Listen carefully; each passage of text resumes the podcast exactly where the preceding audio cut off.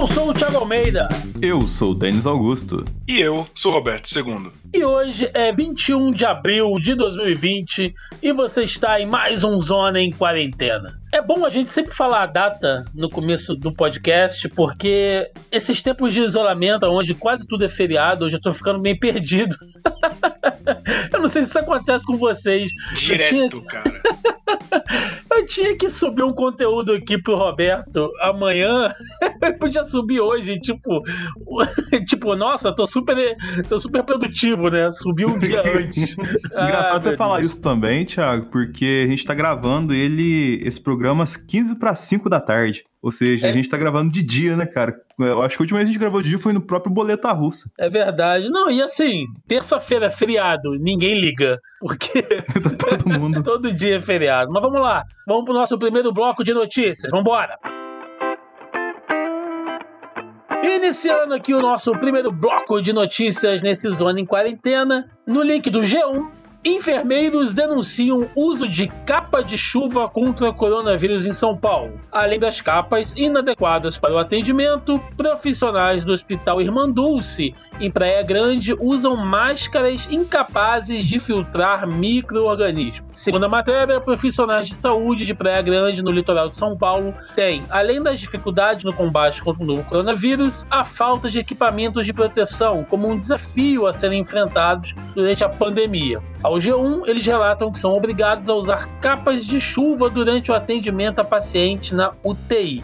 Além das capas de chuva inadequadas para o atendimento, os profissionais relatam que as máscaras disponibilizadas para o serviço são insuficientes e não são capazes de filtrar os micro-organismos como bactérias e vírus. Entre a equipe, a sensação é de insegurança, segundo vários funcionários do local. Alguém que tá cedendo esses EPIs aí andou vendo muito filme Sabe aqueles filmes é, tipo Chernobyl, que, que os caras usam aquelas roupas que parecem capa de chuva, mas não são, amarelas, né? E aí distribuiu pra essa galera, porque não é possível, cara. Mas é o é problema tá aí, Thiago, porque eu, eu vi a foto do, da capa de chuva que eles estão usando, né? Capa de chuva amarela. Sabe aquelas capas de chuva? Quem já foi vai saber o que eu tô falando. Que você, que você compra na porta do estádio, que você, quando vai ver um jogo de futebol, no, no aquela, show, aquela tá capa que é dois reais e na frente do estádio do show os caras compram 20, né? É, exatamente, tá ligado?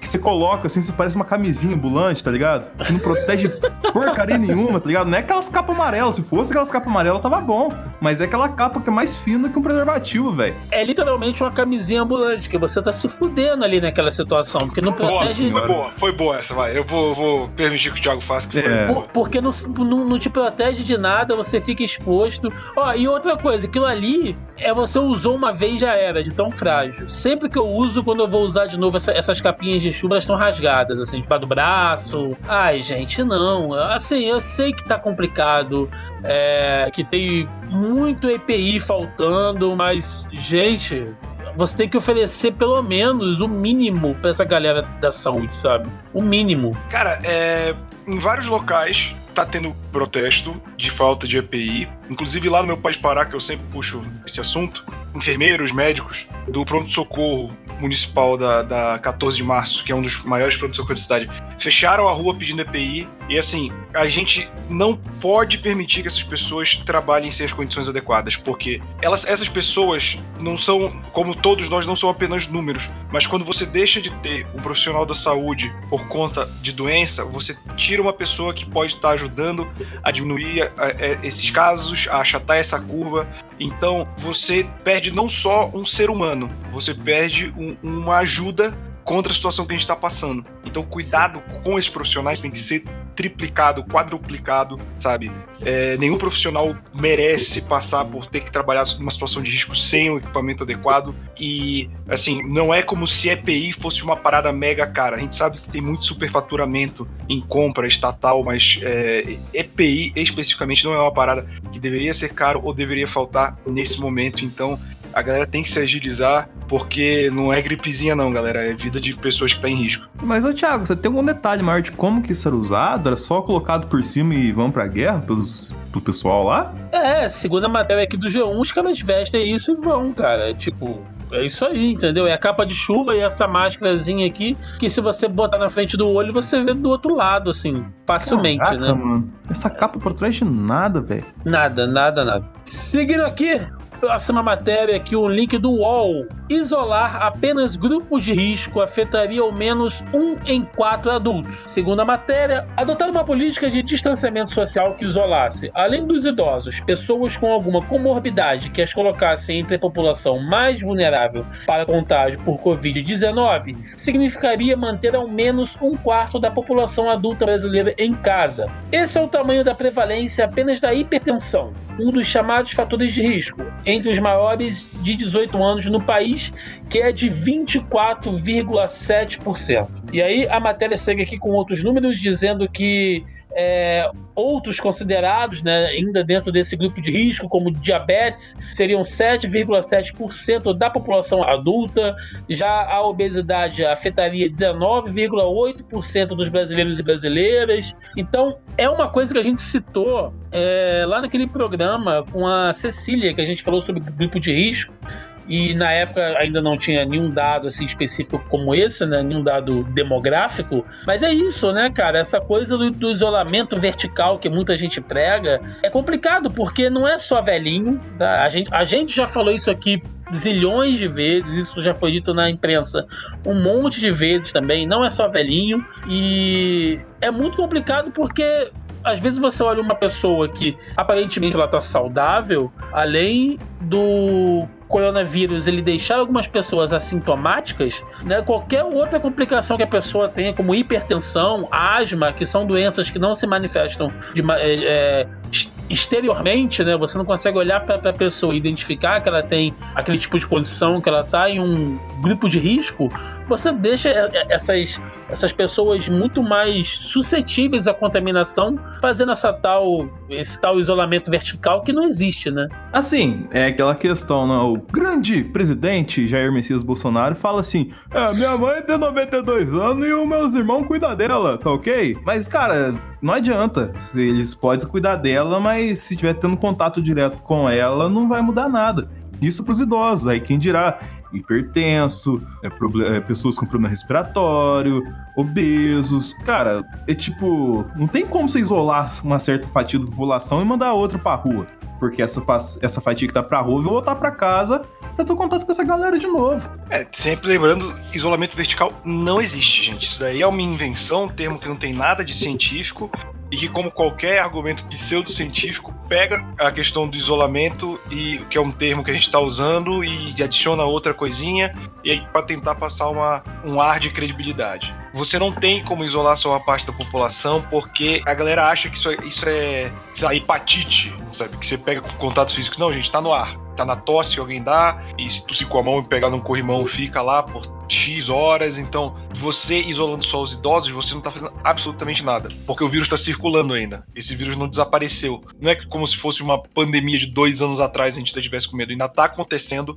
A gente não sabe como esse vírus se desenvolve direito ainda. A gente não sabe se vai ter uma segunda onda, que a China e a Coreia estão começando a registrar. Então, falar em isolamento vertical já seria preocupante um lugar tipo Wuhan, ou a Coreia conseguiu mapear o país inteiro. Imagina num país que está vivendo a sua pandemia em, enquanto estamos discutindo isso. Então, é, eu não posso ressaltar mais o quão imbecil é o isolamento vertical. Você vai deixar o velho em casa e o velho vai morrer na sua casa. É basicamente isso, porque você vai sair, o seu filho vai sair, a sua mãe vai sair, e eles vão voltar tendo contato com o mundo que está infestado disso. E aí você vai lotar novamente os leitos, porque já tem estado é, como o Amazonas, que em Manaus já está enterrando as pessoas em vala comum. O Pará declarou que da capital Belém todos os postos de UTI públicas já estão cheios. Então é no mínimo, no mínimo, irresponsável se quer falar do termo isolamento vertical. E sabe que é complicado, cara, antes do Thiago falar um negócio aqui,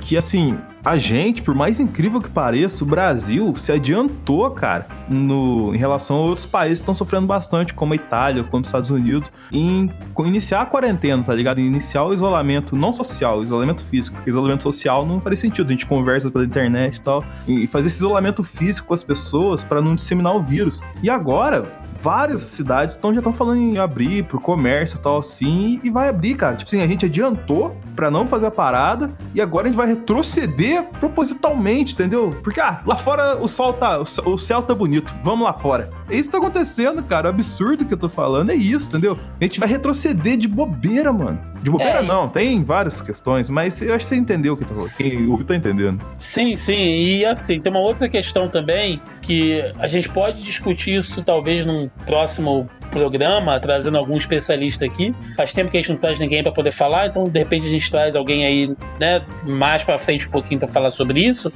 que é o que eles chamam da imunidade de rebanho, né? E se as pessoas ali é, em volta desse grupo de risco, se elas pegarem, se isolarem, elas vão criar uma certa barreira demográfica de proteção contra o vírus e tal. E não é bem assim, porque nem todo mundo que contrai o vírus tem a condição de uma imunidade. Já existem casos de pessoas que contraem o vírus mais de uma vez. Então, sabe, não é uma coisa simples, não é tipo, ah, pegou, ok entendeu? Não é sarampo isso, sabe? É uma doença que ainda ela tem uma propriedade muito específica, mas a gente vai deixar para falar disso mais para frente quando tiver é, alguém aqui para falar isso de uma maneira bem mais embasada. Bom, seguindo aqui, link do MSN Notícias. Polícia encontra corpos empilhados em casa de repouso nos Estados Unidos. A polícia de Nova Jersey encontrou 17 corpos empilhados em um lar de idosos afetado pela pandemia do novo coronavírus. Uma amostra macabra de como a doença afeta essas residências, que abrigam uma população extremamente vulnerável. Segundo o New York Times, após uma pista anônima sobre um cadáver em um galpão, a polícia encontrou 17 corpos no pequeno necrotério do estabelecimento Andover Subcut, em Rehabilitation Unit, uma das maiores casas de repouso de Nova Jersey. Terrível, né? Você tem um asilo, né? Eles tratam aqui como casa de repouso, enfim, mas é um, é um asilo onde você tem 17 corpos empilhados em um lugar que deveria haver apenas quatro. E essa notícia ela tá aqui apenas para ilustrar diversas outras notícias de asilos e casas de repouso e clínicas de reabilitação que a gente vê pela internet. É só você jogar aí no seu Google lá asilo, coronavírus, que vocês vão ver diversos outros casos parecidos, porque com a notícia anterior que a gente falou sobre o isolamento do grupo de risco, esse foca diretamente nos velhinhos, que são os mais afetados, porque acumulam né, diversas condições aí que não só a idade, mas hipertensão, diabetes, é, insuficiência respiratória, né? Então eles estão ali realmente como o grupo mais afetado, o subgrupo mais afetado dentro do grupo de risco maior. E é triste, cara. Imagina você receber a notícia que seu avô, sua avó, seu pai, entendeu? Morreu e tá empilhado lá dentro de um galpão com outros 16, 17 corpos, cara. É, é terrível isso, é terrível. Isso vai acontecer mais vezes até. Eu tava conversando com um amigo meu que mora em Portugal e ele falou que o principal problema em Portugal, e Portugal é um dos países que está em exemplo de, de achatar a curva, né? Tá, tá sendo usado como parâmetro. Os números lá já estão diminuindo sem ter tido um, um pico tão alto. E assim, imagina nos Estados Unidos, em Nova Jersey, que é vizinha a Nova York, o estado e a cidade. E assim, a gente está falando de um país, novamente, que não tem saúde pública, não tem um sistema de saúde pública, é, e que, assim como o Brasil, né, até essa exclusividade tirada do Brasil, passou a ser um, um país que tem carreata a favor do vírus. Né? A galera é. falando que distanciamento social é comunismo. As chamadas carreatas da morte, né, Roberto? Exatamente, cara. E o grande problema é justamente esse, né? Às vezes eu vejo em grupo, ah, esses filhos da puta vão tudo morrer. Eu vejo, não vão, cara. Esse é o problema. Esses velhos que vão protestar a favor do vírus, querendo voltar para trabalhar, que trabalhar não, né? Que eles vão ficar ali do cargo de diretor ou de aposentado deles enquanto a galera tá fudida trabalhando na linha de frente.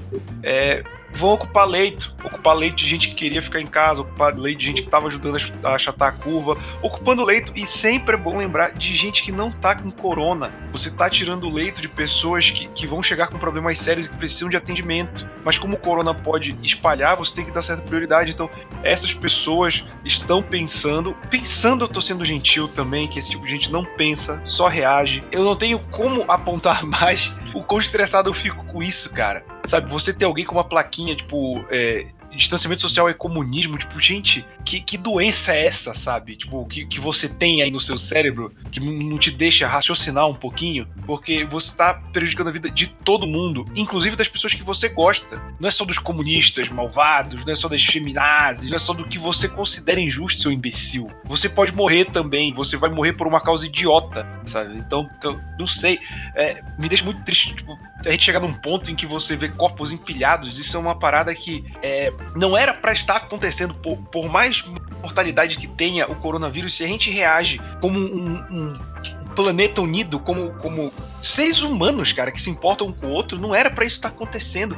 E no fim das contas é, é gente gritando: ah, mas e a economia? O país não pode parar, o desemprego mata mais do que não sei o que. Gente, quando tava aqui o Brasil com 12 milhões de desempregados, ninguém tava preocupado com essa porra, sabe? Agora que chegou uma gripe que tá matando a galera de repente, isso virou uma parada importante, pô, beleza, então, prioridades, né, meu camarada? O nome dessa doença, Roberto, que afeta o cérebro dessas pessoas é o Gadovid-17. Faz sentido. Eu ia falar que é a vaca louca.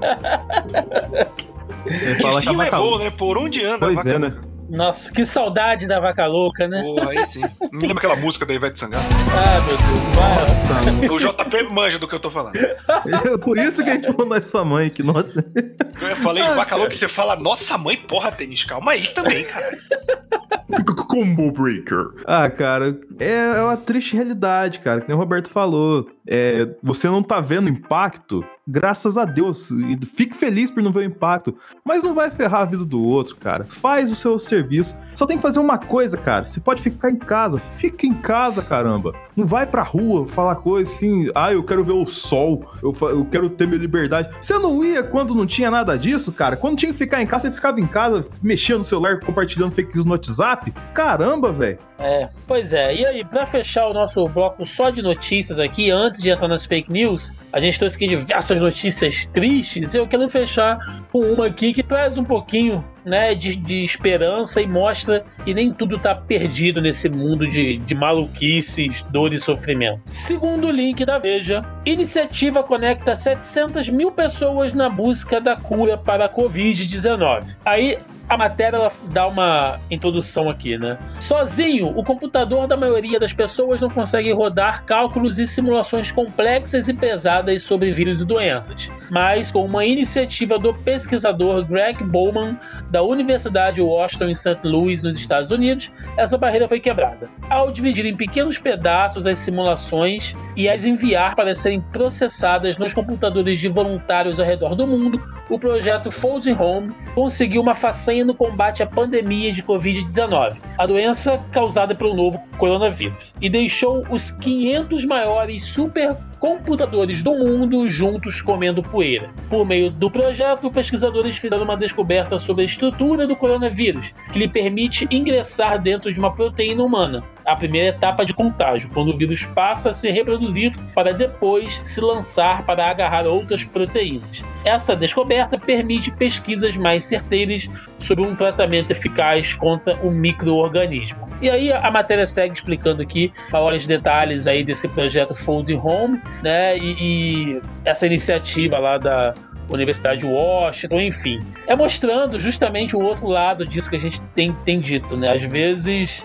é, enquanto tem um monte de gente pensando coisas malucas aí, tem gente que consegue ajudar dentro de casa, cedendo ali um pequeno instante que você não está usando sua, sua internet é, de maneira máxima ou que você não esteja usando o seu computador. É uma iniciativa que, se você participar, você ajuda dormindo, cara. Sabe? Você deixa o seu PC ligado lá, ele vai estar tá juntamente é, com outros milhares de computadores numa grande rede trabalhando em códigos e cálculos, então ainda há esperança na humanidade como um todo. Eu lembro que foi no intervalo de um dos shows do Together at Home que teve no fim de semana, que eles passam tava passando comerciais padrão do, do evento que tava ocorrendo. E eu não sei se tem, que eu vou ficar devendo essa informação, porque na hora eu busquei e agora eu esqueci o nome da aplicação. Mas no, do, em um dos intervalos, acho que a, a Verizon, ou Verizon, não sei qual é o nome da, da, empresa de internet lá dos Estados Unidos, tinham, Verizon. é, Verizon, tinham desenvolvido um aplicativo que você baixava para o celular e ele ajudava nesse processamento do, dos dados. Só que eu não sei se ele funcionava só lá no, nos Estados Unidos, se era só para pra iPhone e tal, assim, mas que tinha esse aplicativo rolando. Então, tipo, dá uma pesquisada e vou dar, vou dar outra pesquisada antes de, de fechar uh, o edital desse, editorial desse programa aqui, para ver se eu consigo achar algum link pro Thiago, se é disponível aqui no Brasil. Mas, cara, tá surgindo iniciativa assim a tendência é surgir cada vez mais e o que a gente puder fazer para ajudar, a gente tem que fazer para ajudar, né, cara? É, esse tipo de iniciativa, cara, tem que ser incentivado, até porque, como a gente falou na notícia anterior, o que mais tem é gente para atrapalhar, né? Então, se você puder ajudar, já é. Você tá fazendo um, um grande favor à humanidade, assim. É que tem aquele lance assim, ah, mas como é que eu. Como é que meu celular vai ajudar? Tipo, só pra quem é leigo, assim, totalmente leigo em informática. O tiozão do WhatsApp, por exemplo. É, tudo que você coloca de dado num computador, smartphone e tal assim, ele representa uma sequência de números que faz parte de uma programação, de um código. Então, você colocar, disponibilizar o seu equipamento para ter um aplicativo, algum programa que ajuda isso, você está ajudando o processamento daqueles dados dos supercomputadores que o Thiago mencionou. Então, qualquer tipo de ajuda, vamos supor, o meu celular não faz diferença, mas o meu celular, do Thiago, do Roberto, da galera do Zona E que tá ouvindo a gente, e, sei lá, da podosfera brasileira, todo mundo com o celular ajudando, vai fazer uma diferença lá no final. É, então, só para dar aqui ó, um, uma, uma informação técnica, eu tive que pesquisar, inclusive, porque eu nunca vi um número tão grande.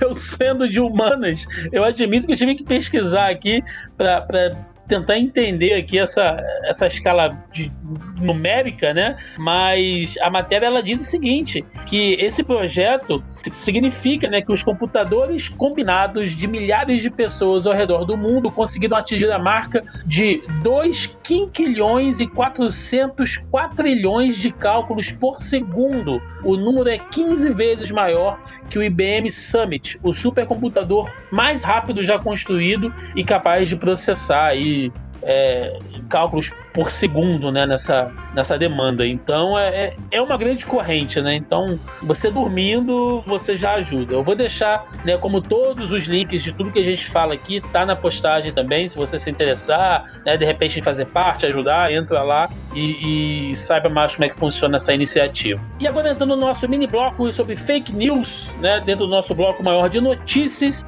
aquele bloco onde a gente desmente algumas fake news aí que a galera do chapéu de alumínio anda espalhando. Segundo o link do G1, é fake que máscaras importadas da China são distribuídas contaminadas com o novo coronavírus. Aí, segundo a matéria, Circulam nas redes sociais mensagens que dizem que máscaras importadas da China estão sendo distribuídas contaminadas com o novo coronavírus e que, por isso, devem ser evitadas ou, se usadas, precisam ser lavadas com água sanitária. A informação falsa se refere às milhões de máscaras compradas pelo Ministério da Saúde na China, como parte de um lote de equipamentos de proteção individual, né, os EPIs, para profissionais de saúde e não para a população em geral. Governos estaduais também adquiriram equipamentos para médicos, enfermeiros e outros trabalhadores da saúde. Eu vi isso aqui rolando, eu vi isso aqui sendo dito, inclusive naquelas saidinhas ali do presidente,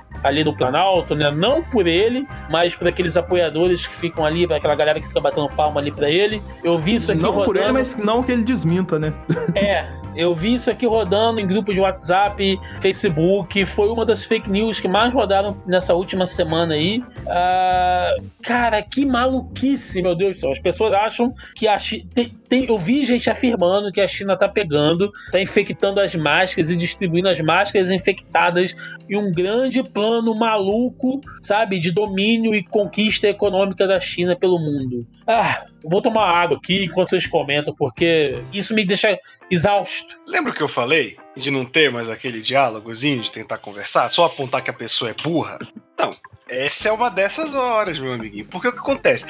A pessoa que diz que a China tá mandando pro resto do mundo EPI, máscara, com vírus, a pessoa não sabe quanto tempo fica um vírus no ar. O cara acha que o, cara, o chinês vai lá, tosse na máscara, embala e manda pro Zezinho de Cariacica a máscara com vírus. Meu amigo, um vírus não dura tanto tempo assim no ar, sabe? Ele dura bastante tempo na superfície, mas, pô, se o cara vier de avião de Pequim para São Paulo, o vírus já morreu. Isso eu te garanto. Isso porque ele não vem. Esses equipamentos em larga escala vêm de navio, chegam aqui, são distribuídos por caminhão, por avião, pelo que for. Tipo, e eu estou partindo do princípio de que existe um chinês malvado que tá tossindo nas máscaras, que já é um, um partir de um princípio de maluco, né? Não é nem partir de um princípio de sensatez.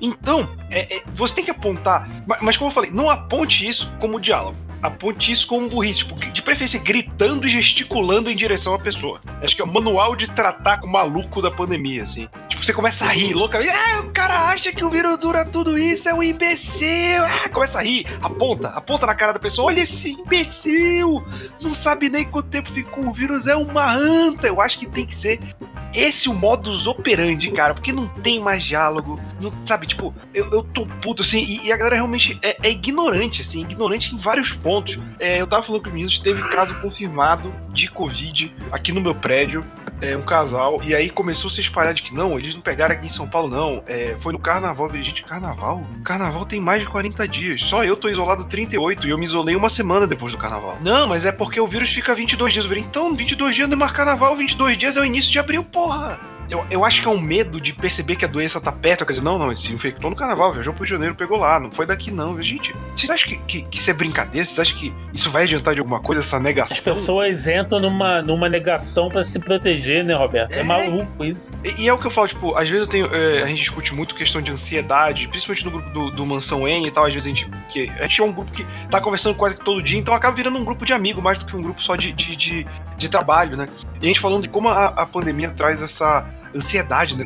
E aí um amigo meu falando, é, puta, cara, eu evito ver notícia ruim assim, porque me dá gatilho. E aí eu, eu, concordei em certo ponto, mas eu vou te falar que uma parada que me deixa mais agoniado do que ver a quantidade de notícia ruim é não saber o que está acontecendo. Então eu vou ficar agoniado de qualquer jeito. Eu prefiro ficar agoniado sabendo o que está acontecendo, sabe? Porque eu não vou conseguir escapar disso. Então, é, é, eu entendo que muita gente esteja evitando por conta da, da questão mental e tudo mais, mas assim, não fuja disso a maior arma que a gente tem nesse momento, além do isolamento, é a informação. Pra galera que acredita de fato que EPI vem com um vírus lá da China, eu proponho um exercício. Sabe aquele, aquele cadarço é, marca-texto que você comprou, aquele carregador, aquele bonequinho da Viúva Negra que você comprou lá da China, aquele Xiaomi bonitão que você comprou lá da China, a hora que ele chegar na sua casa, joga no lixo. Pronto. Se você acredita que vem com o vírus, joga no lixo, cara. Ou então nem pega. Dá pro carteiro e manda ele voltar. Se você acredita que as paradas vêm da China com o vírus, cara, você tem que fazer isso com as coisas que vem de lá também.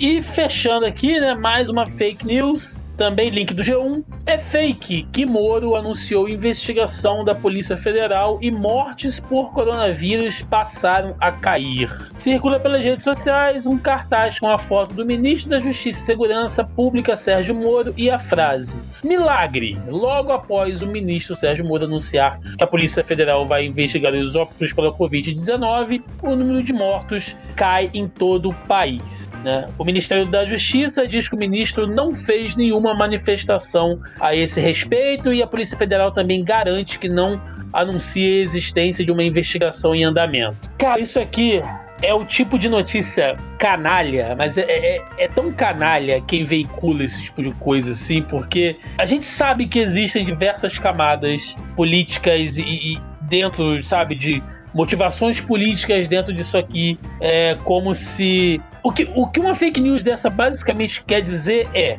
né? Agora que o Sérgio Moro, o grande herói, Sérgio Moro, vai começar a investigar os números de fake news, né? Os governadores e prefeitos e profissionais da saúde muito malvados que estão mudando esses números, agora eles estão com medo e, e vão começar a divulgar os números certos. É isso, é, é isso que essa fake news quer dizer, entendeu? É, é de uma canalice, cara, é de uma sujeira, assim, dá nojo. Podem ir. Esperando o menino Denis, que eu já comecei na outra. Ah, cara, eu vou falar o que desse governo aí? Vou, vou dar a informação mais útil, pessoal, que eu tinha confirmado lá atrás. O aplicativo é o Dream Lab. E não é da do Verizon, é da Vodafone. Não sei se funciona, mas vou deixar o link para vocês baixar aí. Porque com o governo brasileiro, real, realmente eu já desisti, cara. Tipo de fake news pra mim já, já vou, deu, cara. Eu não vou nem, nem colocar isso aqui na conta do governo especificamente, não. Isso aqui parte de apoiador maluco também, Denis. Não, mas vou te falar que o governo dá, porque você vai pro Sérgio Moro, aí pergunta pra ele do corona e sai pela gente falando que é um problema de saúde que não tem como prender o vírus. Cara, o ministro da Justiça fala que não tem como prender o vírus. Tipo, podia ser o choque de cultura falando isso. Tem uma Isso amiga é minha. Isso é mais legal, né? Se fosse choque de cultura. Pô, não, tem uma amiga minha que eu achei o bico a Bruna, cara, do, do, do Resident Evil, amiga do Thiago também, que, que, cara, ela mandou um negócio, é só fazer a algema bem pequenininha que dá pra prender o vírus. Cara, eu ri tanto dessa merda. Porque esse pensamento, não, Sérgio Moro vai mandar prender tudo e vai, sabe, essa narrativa do eles estão contra nós, sendo eles todo o resto da população brasileira, sabe? É, é maluco, cara. Tipo, esse é outro. Ri, ri aponta. Caralho, o ministro da Justiça vai acabar com o vírus. Nossa, começa a rir, aponta na cara. da pessoa. Olha, Fulano, o Zezé tá falando que o Moro vai prender o vírus. Ele é muito imbecil. Pô, pode falar, mano. Eu já tô no bullying corretivo. Vai ser minha posição até o final desse, desse vírus. Se eu tiver vivo até lá, sabe? Eu vou sempre sacanei que sempre que possível um bolsominion, sacanei sempre que possível um negacionista e se puder, deite na paulada também. É, só complementando aqui, é que eu falei do que eu tô nem aí pra esse governo, cara, é por causa que é coisa comprada, velho. Essa coisa de eles fazem a arte mal feita, fazem a fake news mal feita, mas é tudo pensado lá na frente, cara. pra- Igual a gente falou de disseminar no WhatsApp, essas coisas assim, então por isso que cansa, entendeu? Porque é sempre, é sempre o mesmo inimigo, os mesmos inimigos, entendeu? E que atingem não o, o gado, atingem a pessoa que é leiga e que acredita, entendeu? Se a gente fica aqui desmentindo aqui duas horas falando por semana aqui, os caras vão lá e 20 fake news na cara da pessoa e faz tudo que a gente lutou pra construir aqui e cai por terra. É isso que cansa, tá ligado? São as artes tão mal feitas, parece que fui eu que fiz no Photoshop. Assim, Com No- certeza. Entrando aqui no nosso bloco de notícias, matérias, artigos culturais e esportivos, eu quero trazer exatamente uma, uma discussão sobre a cultura como um todo, né? Eu tô com dois links aqui da Folha, um que fala que impacto do coronavírus na cultura será de mais de 100 bilhões, diz especialistas. Para a economia criativa se recuperar do impacto do novo coronavírus, não bastam linhas de crédito subsidiados. É preciso investir dinheiro público num plano do governo específico para o setor. É o que propõe João Luiz de Figueiredo, coordenador do mestrado profissional em gestão de economia criativa da Escola Superior de Propaganda e Marketing, a ESPM. Figueiredo estima que o prejuízo na área que corresponde a 2,64% do PIB brasileiro pode ultrapassar os 100 bilhões. Agora, porém, a maior preocupação deve ser impedir a falência das empresas do ramo. Elas ocupavam 5,2 milhões de pessoas em 2018, segundo o IBGE. E o outro link da Folha aqui também complementa, né, que ele diz que a crise do coronavírus na cultura exige medidas urgentes. Eventos e espetáculos foram cancelados ou adiados, cinemas, teatros, museus, galerias, centros culturais, salas de shows e concertos, bares e livrarias foram fechados e a produção de conteúdo e espetáculo foi paralisada. A oferta cultural está concentrada na internet, no cabo e na radiofusão. Houve um aumento relevante na demanda por esses meios, o que não deixa de ser um alento. Então, assim, a gente tem é, uma proliferação de, de produção artística na internet. A gente vem comentando aqui sobre as lives, é, sobre outros programas. A gente mesmo, né? Não deixa de ser um certo programa que, apesar de não ser artístico, mas é um, é um conteúdo que foi criado a partir dessa demanda da pandemia. Mas se você for pensar em outros tipos de espetáculos, cara, teatro. Teatro é uma coisa que ah, pode interpretar a peça numa, numa live. Já é ruim porque você vai estar juntando ali, a, a não ser que seja um monólogo, né? Se você for juntar ali toda a equipe de uma produção de uma peça, já deu ruim. E você aglomerou pessoas, né? E você perde aquela coisa do teatro, de você estar em loco, você estar ali daquele, daquele clima mesmo, né? De uma sala de, de teatro. Cinema, pff, sem, nem, sem pensar, acabou, né? Então a gente tem que pensar que realmente esses setores artísticos, depois que isso tudo passar, cara, alguns realmente talvez não se recuperem. Assim, eu não tô dizendo que vai acabar o teatro, que vai acabar o cinema aqui no Brasil. Não, não é isso. Mas equipes, empresas focadas nisso, né? Em um país que nós não temos nenhum Ministério da, da Cultura, que não tem um, um investimento realmente voltado para essa área, e isso não é é de agora também, a gente tem que ser, né, temos que ser sinceros nisso. Não é culpa também do, do, do governo atual, mas é uma coisa que já vem bastante tempo. A cultura no Brasil, ela sempre foi relegada, muitos tipos de arte ficam com essa esse rótulo ruim de que é para uma galera mais classe alta também, o que distancia isso do, do povo, do público comum. Então são muitas questões que há muito tempo não vêm sido trabalhadas e que agora, numa situação como essa, a gente vai ver aí resultados realmente muito tristes. O problema que eu vejo, além dessas questões, e só reiterando também uma coisa, um convite, nós gravamos há duas semanas atrás, sala da Discord, falando exatamente desse tema específico do impacto na cultura pop. E, cara, é um efeito cascata sem proporções antes vistas, sem, sem precedentes antes vistos, tá ligado? Que vai desde a grande produtora de cinema lá até o cara que faz o combo da pipoca, lá o balde da, personalizado do combo de pipoca. Vai atingir todo mundo, mas eu fico pensando outra vertente da cultura, tipo, a galera do, de um catarse da vida, tá ligado? Que faz um quadrinho assim, precisa de um, de um apoio colaborativo pra fazer uma produção, não só, não só de quadrinho, mas também pra, pra cinema, pra fazer um curta, uma coisa tipo de faculdade, sem fazer um TCC, que tem que fazer um filme e tal assim, e precisa de um apoio da galera tal assim. Essa galera vai sofrer também, porque não vai faltar dinheiro pra cultura apenas. A cultura vai ser deixada de lado em relação às necessidades básicas do ser humano. Esse é o grande problema. E isso atinge o cara que é nanico, nem a gente fala, que a gente conhece vários nanicos aqui porque fazem um trabalho brilhante. O Roberto pode falar muito melhor que eu lá no Artzala e a galera que produz um conteúdo de qualidade nacional tal assim, que é só um exemplo que a gente tá dando aqui, que é a galera que mais vai sofrer de verdade, porque o grandão, ele vai ter o baque dele, a Disney da vida vai ter o baque dela aí, vale menos que Netflix na a, a ação assim, só que a hora que voltar daqui um ano e meio, dois anos, voltar tudo normal, vai voltar tudo ao normal na conta deles, tá ligado? Então, assim, a gente fica pensando que essa galera que cata milho todo dia para fazer uma arte bacana vai ter que catar, vai ter que fazer muito mais para conseguir algo que ele já tinha atualmente, cara. O quadrinista tá desesperado, né, Roberto? A gente conhece vários amigos que estão nessa aí, que, que, que geralmente já é uma classe, né, que Hum, não tem nem de longe assim o, o mérito e o valor que merece e numa situação dessa, cara. Não, então, é, sempre é aquilo que a gente falou, que o Denis ressaltou na época da Páscoa, de comprar ovo artesanal, de quem vende. Cara, sempre que você puder, compre no pequeno, porque é ele quem vai sentir mais. Inclusive, eu vi um, esses dias, teve aquela. A, como é? A campanha do Uber Eats, em que você pede um restaurante você pode doar dinheiro para esse restaurante. Eu achei legal e tal, mas aí o Uber Eats, ele, ele só colocou a ferramenta e foda-se, sabe? Ele não incentiva que o pequeno ganhe dinheiro, porque você vai, você vai pedir do Burger King. Aí lá, doe para o seu restaurante favorito. Filha da puta, por que eu vou doar pro Burger King? Vou doar um real pro Burger King. O Burger King devia estar tá doando pros, pros sanduíches menores, cara, pro, sabe, sanduicherias ao redor. Isso sustenta um mercado. Burger King devia estar tá pagando pra gente comer isso. Sim, mas, é, cara, a verdade é que o grande deveria estar tá fazendo a sua parte. Senão daqui a pouco fica que nem o Itaú, né? O Itaú doa pra Fundação Itaú e, nossa, palmas pro Itaú, tá ajudando no combate ao coronavírus. Ah, cara, eu não enfim, a, a, regra nessa, nessa pandemia é, tem aquela imagem acho que do Capitão América, logo depois que acaba aquele arco horroroso do Império Secreto, que o Capitão de verdade volta, e ele fala: o forte cuida do fraco. Essa sempre foi a, a, regra e sempre vai ser.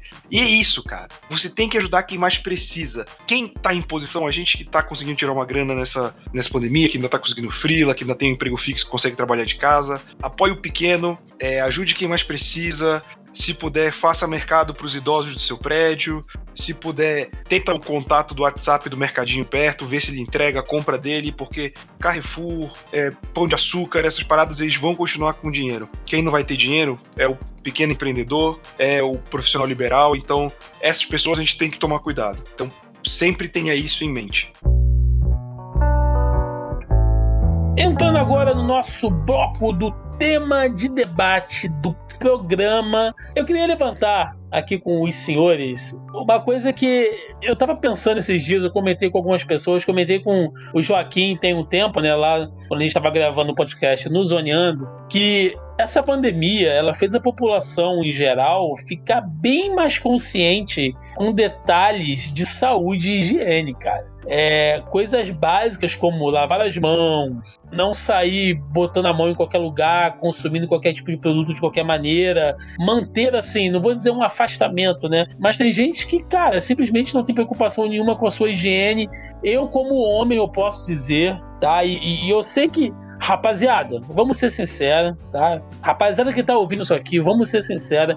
Meninas, se vocês não sabem, mas segundo, sei lá, o Instituto Data Foda-se, olha, eu vou chutar aqui que pelo menos de 50 a 60% da rapaziada que vai no banheiro, quando sai, não lava a mão. E quando lava, é só aquela. 90%, aguinha, cara. É só aquela aguinha na ponta do dedo, assim, sem sabão, sem porra nenhuma. Entendeu? Então, essa coisa de você chegar na porta de casa, tirar o sapato, né? Você andou na porra, lugares horríveis, nojentos, aí chega em casa de sapato, sai entrando e tal. Entendeu? Pequenas noçõezinhas de higiene que a gente tava no nosso automático largado, né?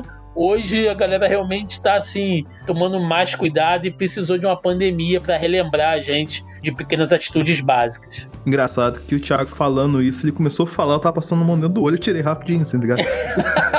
ah, cara, a mão no olho é uma parada que, eu, que eu, eu peço desculpas pra OMS, mas eu não consigo, porque eu uso óculos, cara. Toda hora eu tô mexendo na minha cara, tô ajeitando, passando a mão perto do olho. Mas isso que o Thiago falou, é, tem que incorporar o Siqueira Júnior agora, é, tipo, falar para quem tá ouvindo, é você. Você que tá tomando banho a cada três dias, é você mesmo. Só porque tá ficando frio. Toma banho arrombado.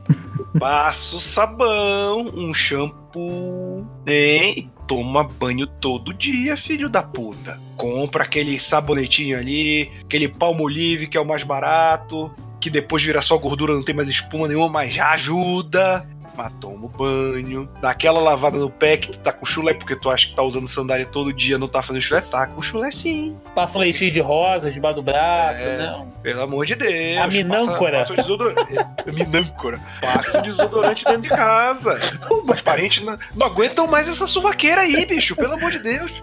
Roberto, Roberto passou de Siqueira Júnior pra Faustão, né, cara? Os cara... Pelo amor de Deus, bicho. Os caras passam minâncora debaixo do braço, né, cara? Fica parecendo um tá pensando que, manteiga. a, a, tua casa é a Campus Party agora, pra ficar cheirando a Doritos e rego suado? Filho Nossa, mãe do céu. Mas é isso, cara, assim, é trocar de roupa essencialmente algumas vezes por dia e tal. Pequenas noções, cara, de higiene é que a galera não falar isso, cara. É, cara, mas é o que eu tô falando. Só não troca de roupa quando fica em casa, velho.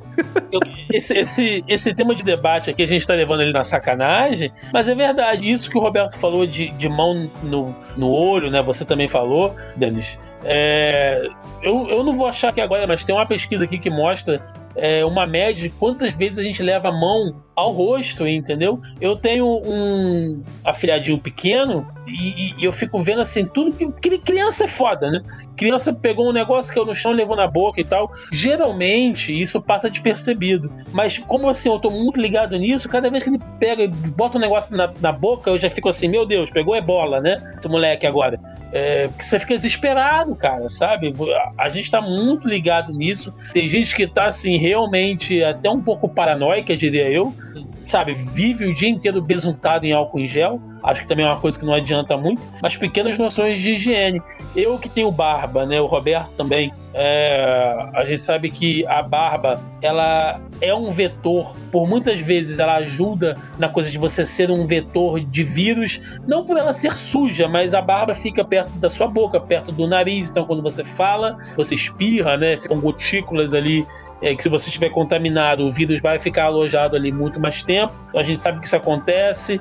É, tem que estar tá lavando, se você quiser manter, o ideal é que tire, mas se você quiser manter, tem que estar tá sempre limpinha. Mesmo que não tenha o vírus, cara, né, a barba é um negócio que você tem que manter limpo, porque fica perto da, da boca, você come, né? Você Tiago, peraí, Tiago, Roberto, é, só só interrompendo um pouquinho que agora eu fiquei curioso. Ah. Porque a minha barba, ela, eu tenho barba, mas ela é bem curta, tá ligado? Eu, um sabão que esfrego assim, tá ali, assim, já era que eu faço a barba regularmente, só que eu não tiro ela total, eu deixo ela bem rente. Uhum. Só que uhum. vocês dois parecem dois profetas, tá ligado? Como é que vocês fazem higieniza higienização de suas barbas? Quando você tá com, principalmente o bigode muito grande, vai ficar com comida no seu bigode. Então, geralmente depois de uma refeição, eu vou no banheiro, na pia e dou uma lavada com sabonete mesmo, esfrego um sabonete no, na barba. Geralmente eu, eu gosto de usar o Febo, odor de rosa, que eu gosto do cheiro. Ele fica bastante tempo. No banho, especificamente, eu tenho um sabonete líquido, é, que tem várias marcas que tem, você procurar, é um sabonete que ele pode ser usado para barba, cabelo ou sabonete corporal líquido. Eu uso ele geralmente só para barba. Justamente porque ele é fácil de limpar, ele,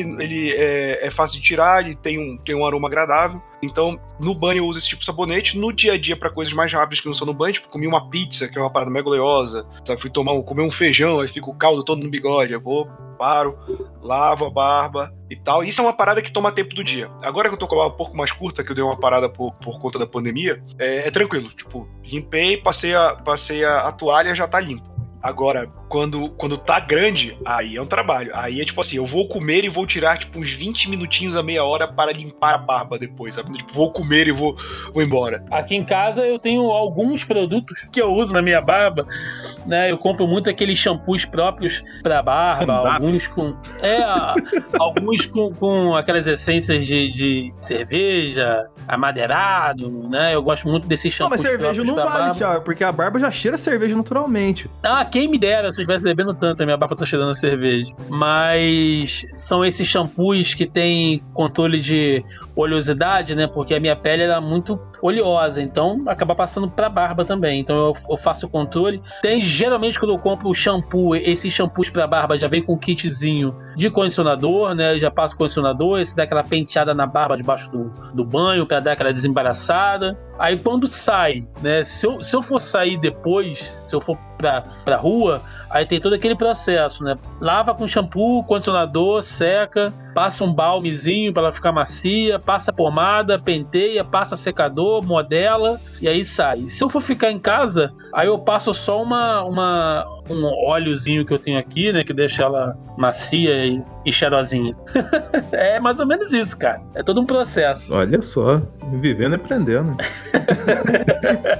mas, mas você não tem uma higiene rápida assim para quando você vai na rua e volta para dentro do, sei lá, do, de onde você tá trabalhando? Então, se eu sair para poder comer, se eu for comer uma parada tipo hambúrguer mesmo, né? Que suja pra caralho a boca, cachorro quente, estrogonofe, cara. Nossa senhora. Sabe, macarrão com muito molho, esses troços. Geralmente eu tenho que comer devagar, né? E com guardanapo. Porque eu como e seco. Como e seco. É, velho, é o jeito. É, não, tem que ser bastante guardanapo. E estrogonofe é uma merda que fica batata palha na barra. Nossa, é.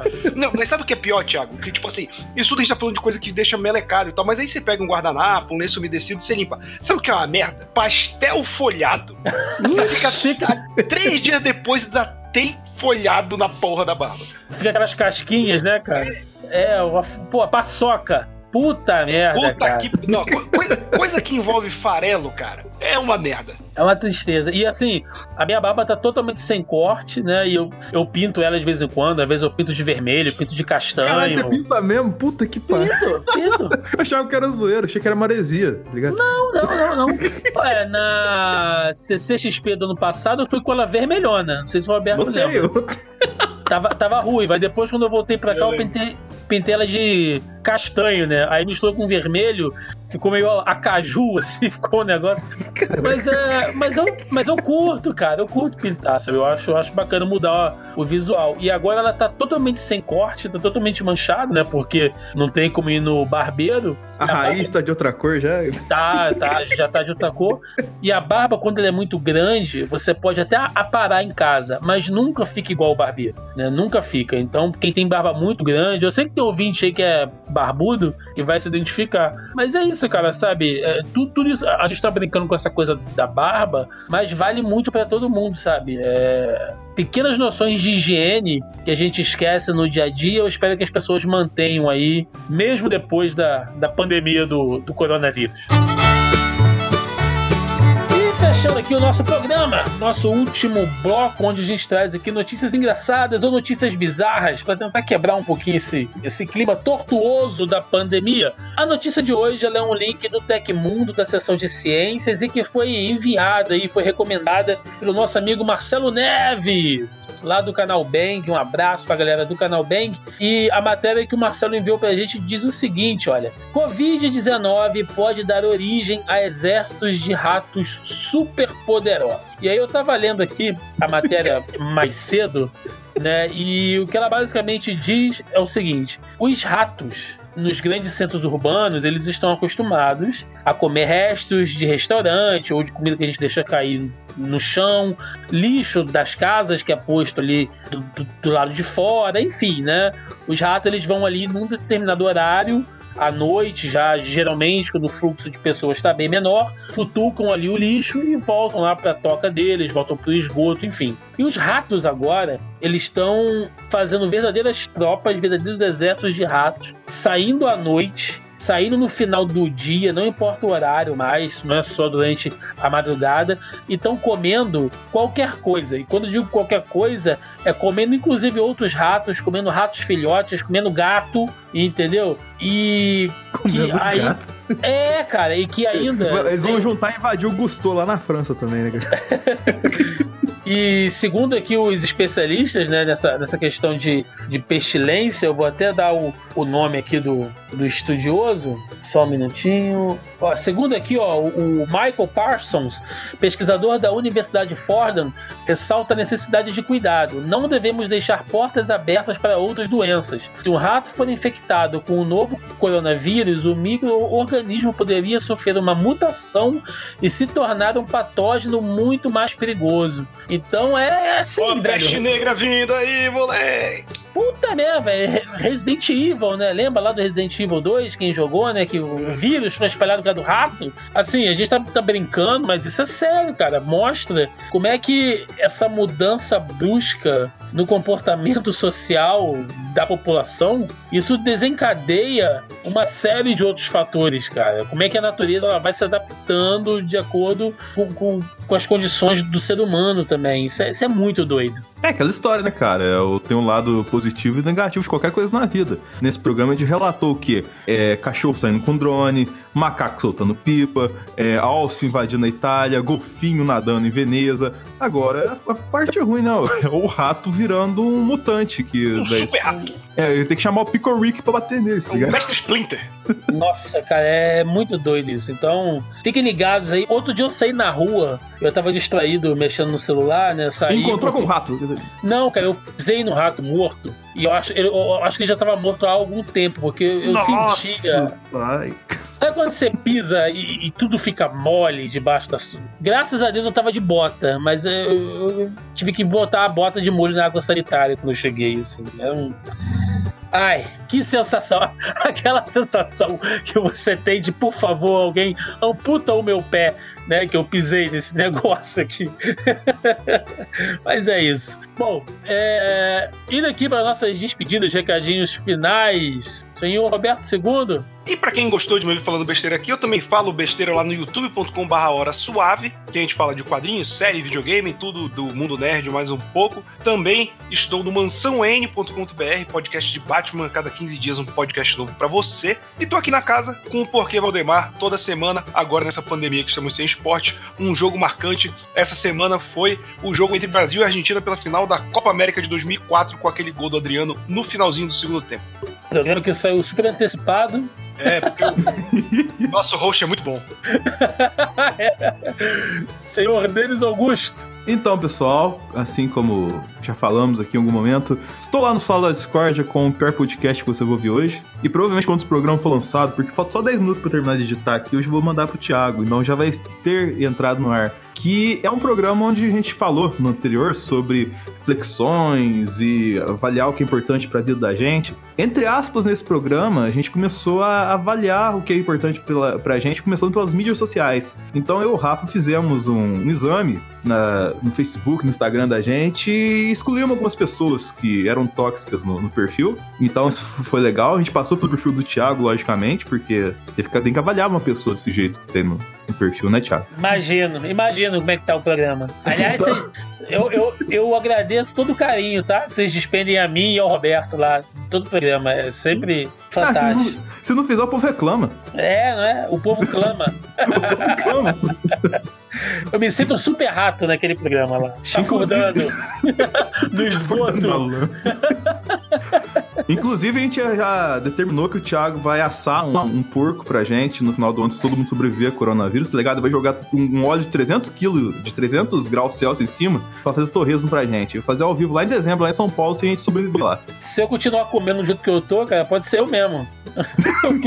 tô virando um leitão aqui, mas tudo bem. E fechando aqui o programa de hoje, nós temos a iniciativa do Jabazeira, que hoje, é, por motivos de força maior, não deu para selecionar, para separar nenhum anúncio aqui, mas nós temos a iniciativa do Jabazeira nesse programa, que é para ajudar aí você, pequeno empreendedor, tem uma pequena empresa, autônomo, né, que está sofrendo nesse momento de pandemia, de isolamento, tem um serviço bacana, um serviço às vezes de entrega de comida ou de pequenas reformas, ou vende algum produto, uma camiseta, uma caneca, não importa. Tá? Se você tiver algum anúncio bacana, manda pra gente aqui lá no e-mail contato arroba zonae.com.br ou nos procure nas redes sociais. Manda pra gente ali direitinho o link da sua loja, do seu contato, o que você faz, que a gente vai anunciar aqui o seu produto ou serviço com maior prazer. Fora isso, você encontra o Zona em Quarentena e todos os podcasts do Zona E nas demais redes sociais aí, nas demais plataformas e agregadores de podcast, Spotify,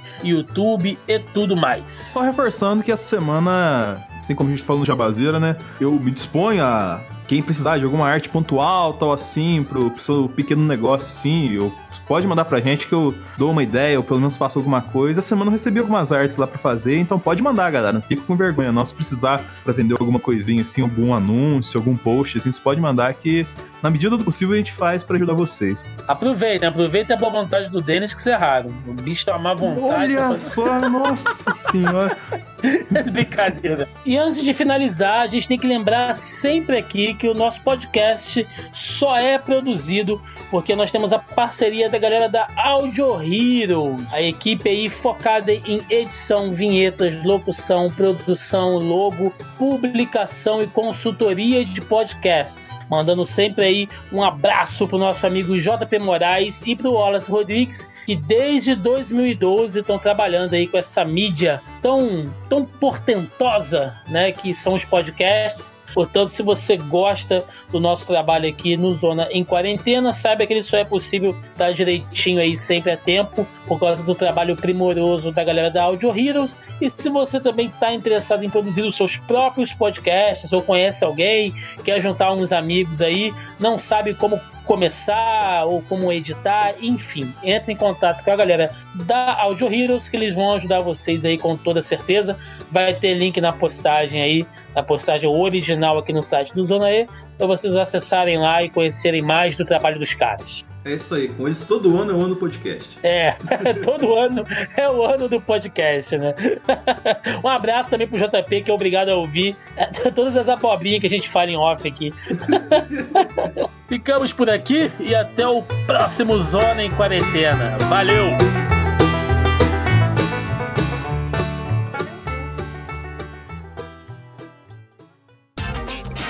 Este episódio foi editado por Audio Heroes. Saiba mais em audioheroes.com.br.